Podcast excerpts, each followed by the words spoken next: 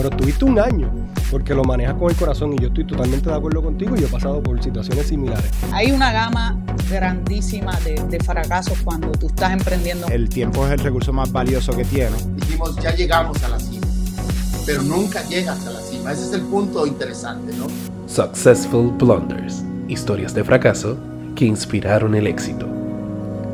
Bienvenidos amigos a un nuevo episodio y nueva temporada de Successful Blunders Podcast donde contamos historias de fracaso con empresarios exitosos para que tú aprendas qué no hacer en tu negocio y puedas crecerlo rápidamente. Recuerden amigos que este episodio está transcrito en nuestro website, o sea que si no puedes escucharlo, puedes leerlo y también está disponible a través de todas nuestras plataformas sociales, eh, plataformas de podcast y en YouTube si quieres vernos. Así que sin más preámbulos, te, le damos la bienvenida a nuestro eh, invitado del día de hoy, Gino Villarini, socio fundador y CEO de, de Aeronet Wireless Broadband. ¿Lo dije bien? Sí, señor. Muy buenos días, Alberto. Bienvenido, Gino. Eh, y antes que todo, y antes de hablar de errores de negocio, cuéntame, ¿quién es Gino Villarini? Y háblame un poquito de la trayectoria de eh, Aeronet, que sé que lleva muchos años en el mercado.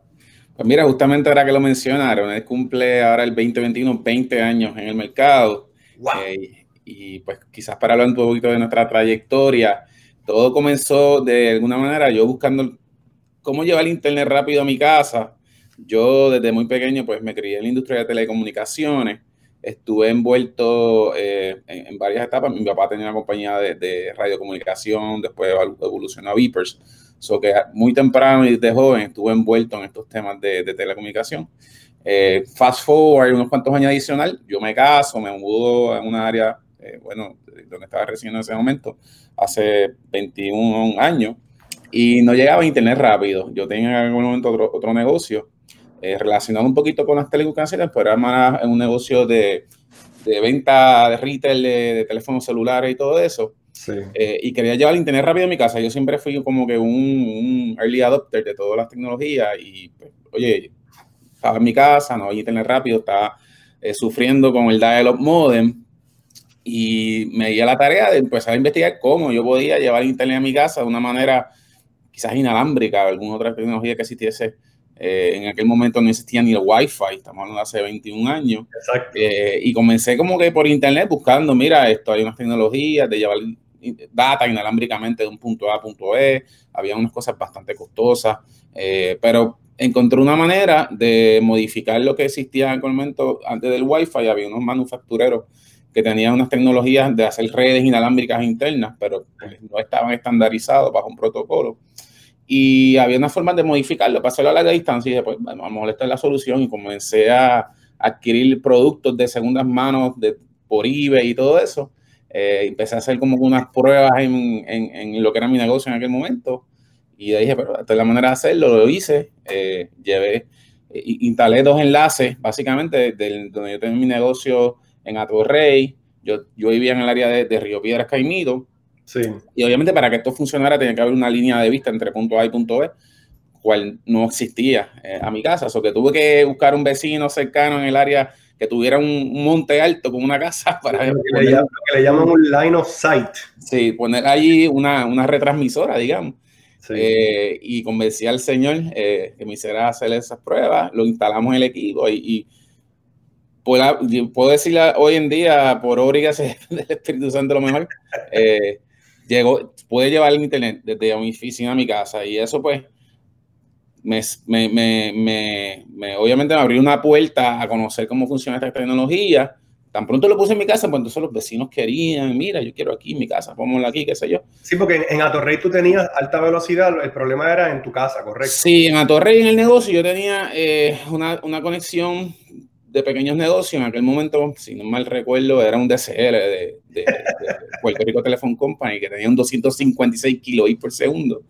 Eh, wow. Así sumamente veloz para esos tiempos, ¿verdad? Yo me río, ¿verdad? Porque has dicho varias cosas ahora mismo. Hablaste de los beepers, hablaste del de dial-up y yo te iba a interrumpir para explicarlo, pero son tantos conceptos tan viejos que a lo mejor los millennials que nos están viendo no van a poder, tienen que hacer research para entender. Sí, sí, lo, pueden googlear, van a encontrar todas esas cosas, tú sabes. Yo creo que a lo mejor deben saber lo que por lo menos un dialog y un beeper.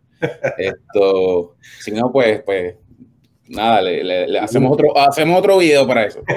Nada, eh, tan pronto entonces mis vecinos comenzaron a solicitarme el servicio, yo dije, bueno, aquí quizás es una oportunidad de negocio y comencé como que, pues, vamos a ponérselo y, no lo vislumbraba en aquel momento como, como una empresa. Era más como un hobby, quizás un side hustle, un ingresito por el lado que me podía llegar, pues yo repartir internet a mis vecinos. Pero entonces se lo reparto a mis vecinos, entonces ellos quieren, no, pero yo tengo un negocio más abajo, lo quiero poner en el negocio, qué sé yo. Y ahí dije, no, no, aquí, aquí hay algo un poco más serio, hay una oportunidad. Eh, obviamente, eh, como se está moviendo la expansión de los servicios de Internet, eh, no, no, iba, no iba muy rápido en aquel momento. Y dije, vamos a meterle full a esto. Vendí mi negocio en aquel momento, que era el negocio de, de retail de teléfonos celulares. Wow, o sea que creías mucho en el proyecto porque vendiste tu, tu, fuente principal de ingresos en ese momento. Sí, sí, aunque pues, era, era mi fuente principal de ingresos, pero tampoco vamos a decir que, que, la estaba rompiendo, tú sabes. Eh, era un mercado bien competitivo, eh, así que decidí meterle con todo a, a, esto que yo veía nuevo, nadie lo estaba haciendo, lo veía como un open field y dije, pues vamos a hacerlo eh, y le metimos. Esto, y, pues poco a poco, porque te, tengo que ser franco, no fue que de momento, pues mira, contraté 5 20 empleados y recibí una inversión externa y hicimos una gran compañía. los primeros años, eh, básicamente, yo los corrí solo con la empresa. Si tenía a veces alguna ayuda de algunos familiares que trabajaron part-time conmigo, pero te puedo decir que la mayoría del tiempo yo era el que hacía toda la empresa, era un one man company al principio. Eh, pero pues mientras fui demostrando eh, la oportunidad que existía y obviamente adquiriendo clientes, pues entonces fui, eh, fui, fui, evaluando posibilidades de expansión. Y entonces al ir evaluando eso, pues entonces pues ya entonces salía a, tratar de buscar un poco de capital y todo eso. Excelente. Y 20 años más tarde eres un overnight success. La gente que no te conoce piensa que, oye, pero ¿cómo lo hice? Y que qué rápido Aeronet ahora auspicia todos los podcasts y está metido en todo cuanto anuncio hay en, y en diferentes medios, pero te tomó 20 años. Y, sé que te va muy bien, pero estamos aquí para hablar de fracasos y quiero que me cuentes de alguna anécdota que hayas tenido a lo largo de los 20 años de carrera donde tú sentiste que, wow, esto se chavó, esto se fastidió. ¿Y qué hiciste para poder seguir adelante? Porque sabemos que eres muy exitoso hoy día. Gracias, Alberto. Sí, mira, eh, yo, como te comenté ahorita, pues Aaron ya 20 años. Antes de eso, pues yo, yo tuve varias empresas también adicionales. Desde bien joven fui bastante empresarial. Al punto de decirte que, que nunca trabajé para una empresa que no fuese, por, ejemplo, la que, cuando yo trabajé de joven con mi papá y de una vez salí de ahí, empecé a hacer eh, empresarismo yo solo. Así que eh, esos años antes de Aeronet eh, estuve como, te puedo decir, como tres o cuatro empresas que quizás, una quizás fue average y las demás fueron un desastre. Eh, y podemos pues hablar aquí un buen rato de, muchos errores que cometí porque pues no, yo no pasé por un proceso educativo que quizás muchos tienen, tienen esa ventaja de, trabajar quizás en grandes empresas, corporaciones bien estructuradas y van aprendiendo poco a poco los procesos eh, de cómo, cómo crecer una empresa o cómo por lo menos operarla. Lo mío fue básicamente el learn as you go eh, y inventando y tratando de de put things together. Pero mira, eh, tengo varias, varias cosas. Eh, una de las quizás de la, que me viene a la mente así rápidamente es eh, al momento de que Arenal comenzó a, coger un poco de ritmo y crecimiento, yo no planifiqué o no vislumbré la necesidad de, de, cash que iba a tener de, la, empresa. Y eso es, obviamente, tú empiezas a recibir quizás un poco de ingreso porque estás haciendo unas ventas y en este negocio, con un negocio recurrente, pues tú, recibes un, ingreso recurrente. Pero entonces no, yo no proyecté a futuro cuánta capital ya voy a necesitar para crecer. Sobre todo la compra de equipo, porque en el caso de tu, de tu empresa, presumo que el costo tú se lo sacas a, a, lo largo de los años, no necesariamente tú compras una antena y eso, ¿verdad? Sí, eh, para tu ejemplo, en aquel momento el costo de implementación para mí, para un cliente, estaba alrededor de los mil dólares entre equipo, trabajo que había que hacer en cliente y todo eso. Y obviamente, pues no, no era rentable yo pasarle ese costo al cliente directo porque entonces no iba a poder vender el producto, nadie, no iba a haber mucho cliente que me pueda dar mil dólares de, cantazo para, para instalar el internet, así que eh, se convertía en un modelo de que yo tenía que financiar todas esas necesidades que tenía eh, para implementar un cliente a largo plazo.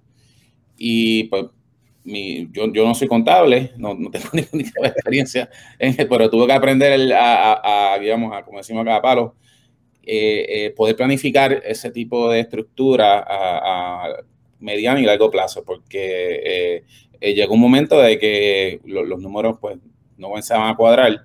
Ya al tercer año, pues ya, ya yo tenía una plantilla de empleados pequeña, pero pues razonable, tenía tres o cuatro empleados en nómina.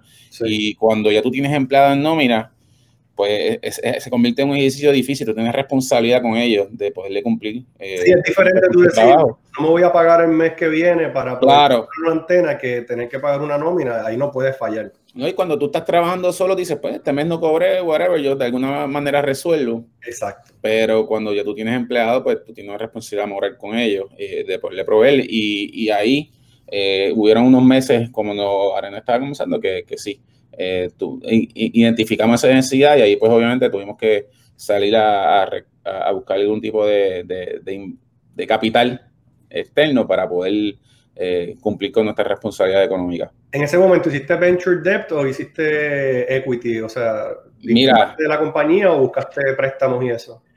Eh, yo nunca tuve éxito con los préstamos. yo siempre he dicho que, que uno, uno, puede, uno puede sacar un préstamo comercial cuando no lo necesita.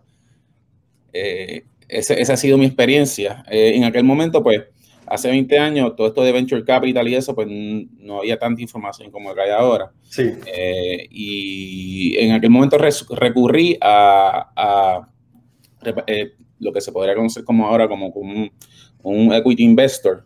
Pero en aquel momento yo lo vi más como, como alguien que me estaba ayudando con capital y yo le estaba dando porcentaje de mi, de mi compañía. Eh, fue, un familiar eh, que, obviamente confió en mí y en todo lo que el pitch que yo le hice. y, pues gracias a Dios, eh, pues, y gracias a él, obviamente, esta persona que, es mi suegro, que confió en mí, y le agradezco eso siempre. confió en lo que estábamos haciendo y, proveyó un capital para poder continuar con, con, la empresa en aquel momento y poderla crecer para futuro. Y, y 20 años después, pues estamos aquí, pues eh, eh, recogiendo eso que sembramos en aquel momento. La importancia de, obtener dinero y tener cash flow, ¿crees que hubieras logrado llegar a donde estás sin esa inversión o crees que te hubiese tomado mucho más tiempo lograrlo sin esa inversión? Pues mira, al momento que yo salí a buscar esa inversión, ya estaba un poco desesperado porque ya tenía bastante responsabilidad encima, así que si yo no lograba hacer eso en un tiempo razonable, eh, iba a ser bien, bien difícil poder continuar con la operación de la compañía. Esto quizás si me hubiese planificado un poco más, hubiese tenido un poquito más de tiempo y hacer unos cambios estructurales, eh, pero también esto, sin, ese tipo de capital, pues eh, no hay un crecimiento eh, que hubiese sido posible. Así que yo te diría que en aquel momento significaba la vida o la muerte de la empresa. ¿No has tenido en, los blunders que, estamos hablando, no has tenido algún cliente que, no te pagó por mucho tiempo y, era una cuenta bien grande o algo así? O me gustaría que me hablaras de, de los otros errores en los negocios que empezaste, que me dijiste que fueron medio desastrosos, eh, eh, para que me cuentes un poco cómo te levantaste y arrancaste algo nuevo que fue exitoso. Mira, este negocio, eh, tocando el primer tema que comentaste, es un negocio bien intenso a nivel de, obviamente, de, mover el, dinero. hay que ser pues bien vigilante con las cuentas a pagar. Si tú permites que quizás los clientes se te extiendan mucho tiempo sin, sin, sin pago, pues se puede convertir en un problema bien grande, bien rápido. Eh, así que bien, al principio aprendimos de, y, esto pues lo de, eh, eh, yo, yo me desligué de esa parte de coro y de, de, ver los libros bien temprano porque acepté que no era, yo no era la persona para hacerlo, no era muy diligente. y entonces pues con la ayuda de una, de, una, persona adicional, pues entonces se digo eso y fuimos, nos hemos enfocado bastante en ser bastante exigentes con ese proceso, tú sabes. solamente hay un, hay un número pequeño de cuentas que pues pueden, pueden pagarnos quizás 60 o, 90 días. Son casos excepcionales eh, porque pues tienen, es un negocio pues que entendemos que, que, sí puede apoyar esa estructura de pago, pero eh, bien temprano decidimos, mira, eh, no podemos, nuestra forma de operar no puede apoyar clientes que, que estén mucho tiempo sin pagar. Y pues recurrimos a, la herramienta que la tenemos disponible de, conectar el servicio si no hay pago. Claro, pues, es algo bien de tu negocio que tú puedes. Eh, exacto. El cliente, aparece rápido, así que pues tenemos esa dicha de tener ese switch ahí, mira, clan, desconectado. Ah, espérate, el cliente apareció. Así que eh, con esa parte, pues no hemos tenido mucho problema. Sí te puedo decir, y quizá yendo para atrás en algunos de los negocios eh, que tuve antes, eh, mira, esta anécdota. y esto es algo que, que, que le exhortamos que aprendan. Uno, uno, no puede quizás enamorarse de, o de ideas o enamorarse de, como me pasó a mí, yo me enamoré quizás de una localidad que quería alquilar. Esto, y, y, y son errores que uno comete pues digo yo de principiante, eh, yo estaba operando, eh, yo tenía, pues como te dije, un, negocio de reventa de teléfonos celulares, lo estaba operando en una oficina, en un edificio que no era un, no era un lugar retail, era, era un lugar que estaba escondido, los clientes básicamente me llevaban por, por anuncios de, televis de, de prensa. Y una vez estoy pasando por la avenida Piñero y veo este local que estaban alquilando y pues me encantó el sitio. Este lugar es excelente para yo montar una tienda retail, hay mucho tráfico, hay, sitios de comida cerca, que hay mucho, mucho tráfico de gente pues caminando. Esto es un lugar perfecto para poner, mi tienda de celulares. Cuando voy más cerca a hacer el alquiler del, del negocio, me da la situación de la persona que me estaba alquilando el local, tenía allí en local una tienda de libros que estaba por cerrar, que le iba a cerrar, ¿verdad? Entonces, porque en ese momento había abierto eh, la tienda de libros esta grande que estaba en plaza, se me olvidó el nombre, esto. Borders, ¿verdad? Borders abra, abre, esta persona tenía una tienda de libros, era una tienda de libros de computación, de computadora. Borders en Plaza de las Américas era gigante. Plaza, era gigante. Y obviamente tenía un inventario gigante de libros de computadora y todo eso. Esta persona tenía una tienda pequeña de libros de computadora en la Avenida Piñero, que era el lugar que yo quería alquilar la persona me dice, ah, pues yo te alquilo el negocio, pero te tengo, te, te tengo, si lo quieres alquilar, te tengo que vender el negocio de los libros. y yo como estaba enamorado del local, dije, pues está bien, no hay problema, sin vislumbrar obviamente de que ese negocio estaba en picada, no le quedaban ni seis meses porque hoy había abierto. Claro. Pues, cometí el gran error de, alquilar el, el, el, local a un largo plazo, más por encima comprarle el negocio de los libros a la persona. Como que le compraste la llave con el inventario y todo de libros que probablemente te ponen obsoletos en seis meses. Exactamente, exactamente. Y, y, de esa aprendí de que uno quizás no puede enamorarse de muchas cosas. Eh, obviamente, pues no, la historia de ese negocio, pues corta. El, el negocio de los libros duró seis meses. lo tuve que cerrar los seis meses y el inventario de libros lo tuve que básicamente reciclarlo. Coger eh, en tu negocio de... Así que, sí que cogía ahí un, como decimos acá, un palo, un golpe a, consecuencia de, enamorarme quizás de, una localidad o de un concepto. Así que es un error que, aprendí bien temprano. Esto, y obviamente mucha gente me dijo, me dieron el consejo, no compre ese negocio, que eso, no, no, yo quiero ese local. Y, por eso estamos aquí, porque muchas personas eh, no aprenden por experiencia ajena, pero nosotros lo que queremos es orientar a la audiencia de que mira, si hay, si mucha gente te está diciendo, porque hay veces que te dicen que no lo hagas porque las personas pues no saben de lo que tú trabajas y demás, o, le tienen miedo al emprendimiento. Pero en ese caso de que estabas comprando una tienda de libros cerca de un lugar donde estaban abriendo un monstruo, probablemente no era la mejor alternativa en ese momento. Definitivamente que no. Esto, y bien interesante que tocas ese tema porque eh, sí, eh, un, empresa, un empresario en, todo, en toda su carrera se va a encontrar con estas personas que, quizás tienen opiniones eh, diferentes a las que tú tienes en muchas cosas. Y sí, muchas veces es por, por desconocimiento, muchas veces es porque la persona no entiende lo que está haciendo el empresarismo. Y obviamente me he topado con muchas de esas personas en mi camino. Eh, pero muchas veces son personas que conocen. Y entonces es bien difícil. Yo creo que una cosa más importante es uno poder saber discernir cuando te llegan esos, esos consejos o comentarios cuáles son los que funcionan y cuáles son no, no funcionan. O que a veces es como un área gris y uno tiene como que analizar bien las cosas. Filtrar. Tiene que filtrar. Yo siempre digo, yo, yo tengo mucho respeto por mis compañeros empresarios y me gusta, e, e, este podcast me encanta porque escucho anécdotas que, que también puedo aprender y yo me relaciono con muchas de ellas. Pero yo siempre digo, si, si usted no interrumpa al que lo está haciendo, si usted no está haciendo nada, no interrumpa al que cree que lo puede hacer, aunque sea una idea medio loca, porque yo también he visto ideas que son medio descabelladas y al tiempo pues la hacen funcionar. Por eso yo creo que en los talleres de emprendimiento dicen tanto que no es solamente la idea, sino la ejecución.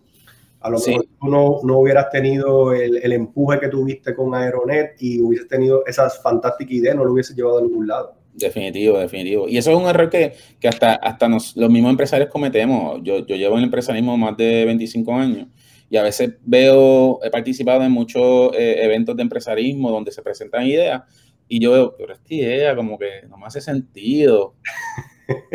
Porque por tu misma experiencia te dice que, que a lo mejor o tus preceptos con tu conocimiento te encajonan en una idea, pero luego seis meses lo ves teniendo éxito y eso pues quizás te ayuda a, a desconectarte de, ciertos preceptos que uno tiene como empresarismo y más cuando llevas mucho tiempo haciendo algo que de cierta manera ha sido exitoso, a veces eso te, crea una gringola y a veces es difícil, pues, obviamente poder salirse de, ese camino.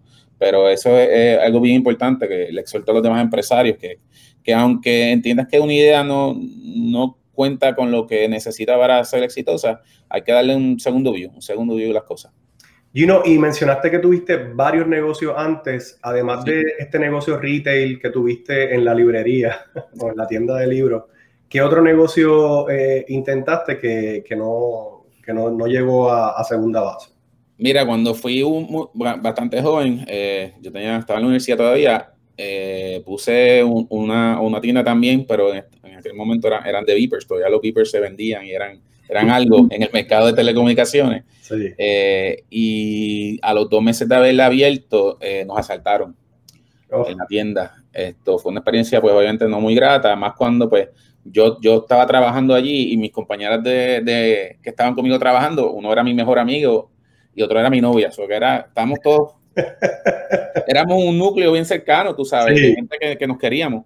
Eh, y, y, cuando tú pasas por un proceso como nosotros pasamos, que fue un asalto a mano armada, que entraron y, todo eso, pues, pues te crea cierto impacto. Y quizás ahora en retrospección eh, pienso diferente, pero en aquel momento pues yo tomé la decisión de, de, cerrar el negocio porque pues, fue un evento bastante impactante para todos nosotros.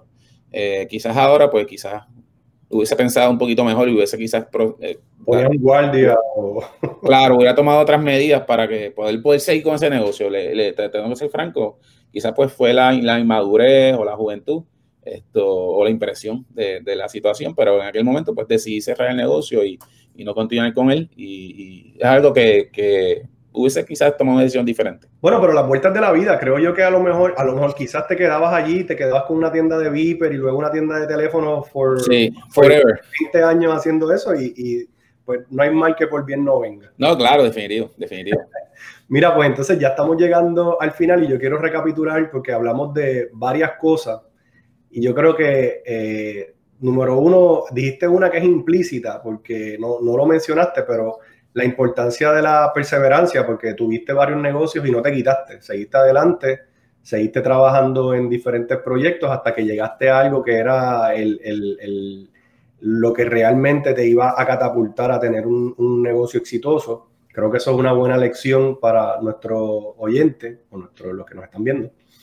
Este, también hablaste de la importancia del cash flow, cuando se tiene un negocio, cash flow is king. Eso nosotros lo aprendemos en todas las aceleradoras y en todos los cursos. Pero mencionaste algo que me pasó a mí también, que es que no, cuando tú empezaste el negocio eras joven y no tenía todos esos conocimientos. O sea que tuviste que, que aprenderlo sobre la marcha y darte cuenta a cantazos que necesitabas cash para correr un negocio.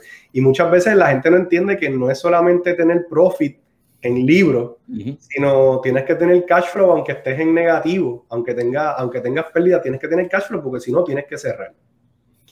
Y algo que también me gusta mucho y ha sido un tema anterior en este podcast, en el Season 1, es el tema de no enamorarte de la idea y en tu caso de la localización. Algo más que, que, no haya yo resumido en eso, en eso, en eso. No, me parece bien, bien puntual. Eh, obviamente todas las personas que, que, de cierta manera están en algún nivel de, del empresarismo, comenzando ya en una trayectoria corriendo. Eh, yo le exhorto que, que es bien importante continuar educándose en todos los aspectos que tienen que ver con su empresa, su negocio, su industria y empresarismo en general. Eh, hoy en día hay un sinnúmero de recursos, tanto locales como fuera de, de, de, Puerto Rico, en el extranjero, para instruirse tanto de manera gratuita como también de manera obviamente de paga eh, los recursos hoy en día eh, es algo increíble. Eh, yo me hubiese encantado haber tenido tantos recursos como decía hace 25 años atrás cuando yo estaba dando palos a ciegas. Sí, en vez, de haber tenido que pedir la inversión, haber ido a Guayacán y haber recibido 50 claro, de, de, negocio. Sí, sí, no, no, soy, no, no, no, no me haga, no me hagas pensar en esas cosas porque me da tristeza. yo lo pienso todo el tiempo, yo, yo apoyo y, soy bien cercano al Grupo Guayacán y cuando veo las compañías que van allí, que reciben todos estos fondos, he visto compañías que reciben 75 mil hasta 100 mil dólares en diferentes premios sin, sin, tener que dar ni un centavo de equity y comenzar un negocio con 100 mil dólares en el banco es transformador. No, no, eh, no se me, se me agua en los ojos si yo ya tenía esa cantidad de dinero hace 20 años, muchacho. Esto, no, pero eh, la, lección, y volviendo obviamente al tema, eh, aprovechen todo lo que está disponible a, su, a, sus manos, eh, a, su disposición, aprovechen todos sus recursos, nunca paren de aprender, es algo bien importante. traten de, aunque es un poco difícil discernir, como les dije ahorita, las ideas que vienen de, de, de todos lados y los comentarios, porque muchos pueden ser, pues, no, malintencionados, quizás pueden ser basados en, en, ideas erróneas, pero muchos, muchos pueden ser muy bien valiosos. Así que esa es una parte que, que uno va aprendiendo poco a poco. Eh, puede costar bastante tiempo eh, poder llegar a un nivel de poderlo discernir correctamente, pero eh, es algo que es sumamente valioso para, para, el crecimiento personal y el crecimiento de su empresa. Excelente, Gino. Te quiero dar las gracias por haber participado del podcast y por haber dicho que sí a nuestro invento. Eh, amigos, síganos a través de nuestras redes sociales, denle like en las redes sociales también y si ven el podcast en YouTube, recuerden darle a la manito, al like, para que le llegue a más personas que estén interesadas en este tema. Y muchas gracias. Gracias, Gino. Gracias a ti, Alberto, y mucho éxito para ti y a todas las personas que están viendo el podcast. Estaremos viendo por ahí. Seguro que sí. Successful Blunders. Historias de fracaso que inspiraron el éxito.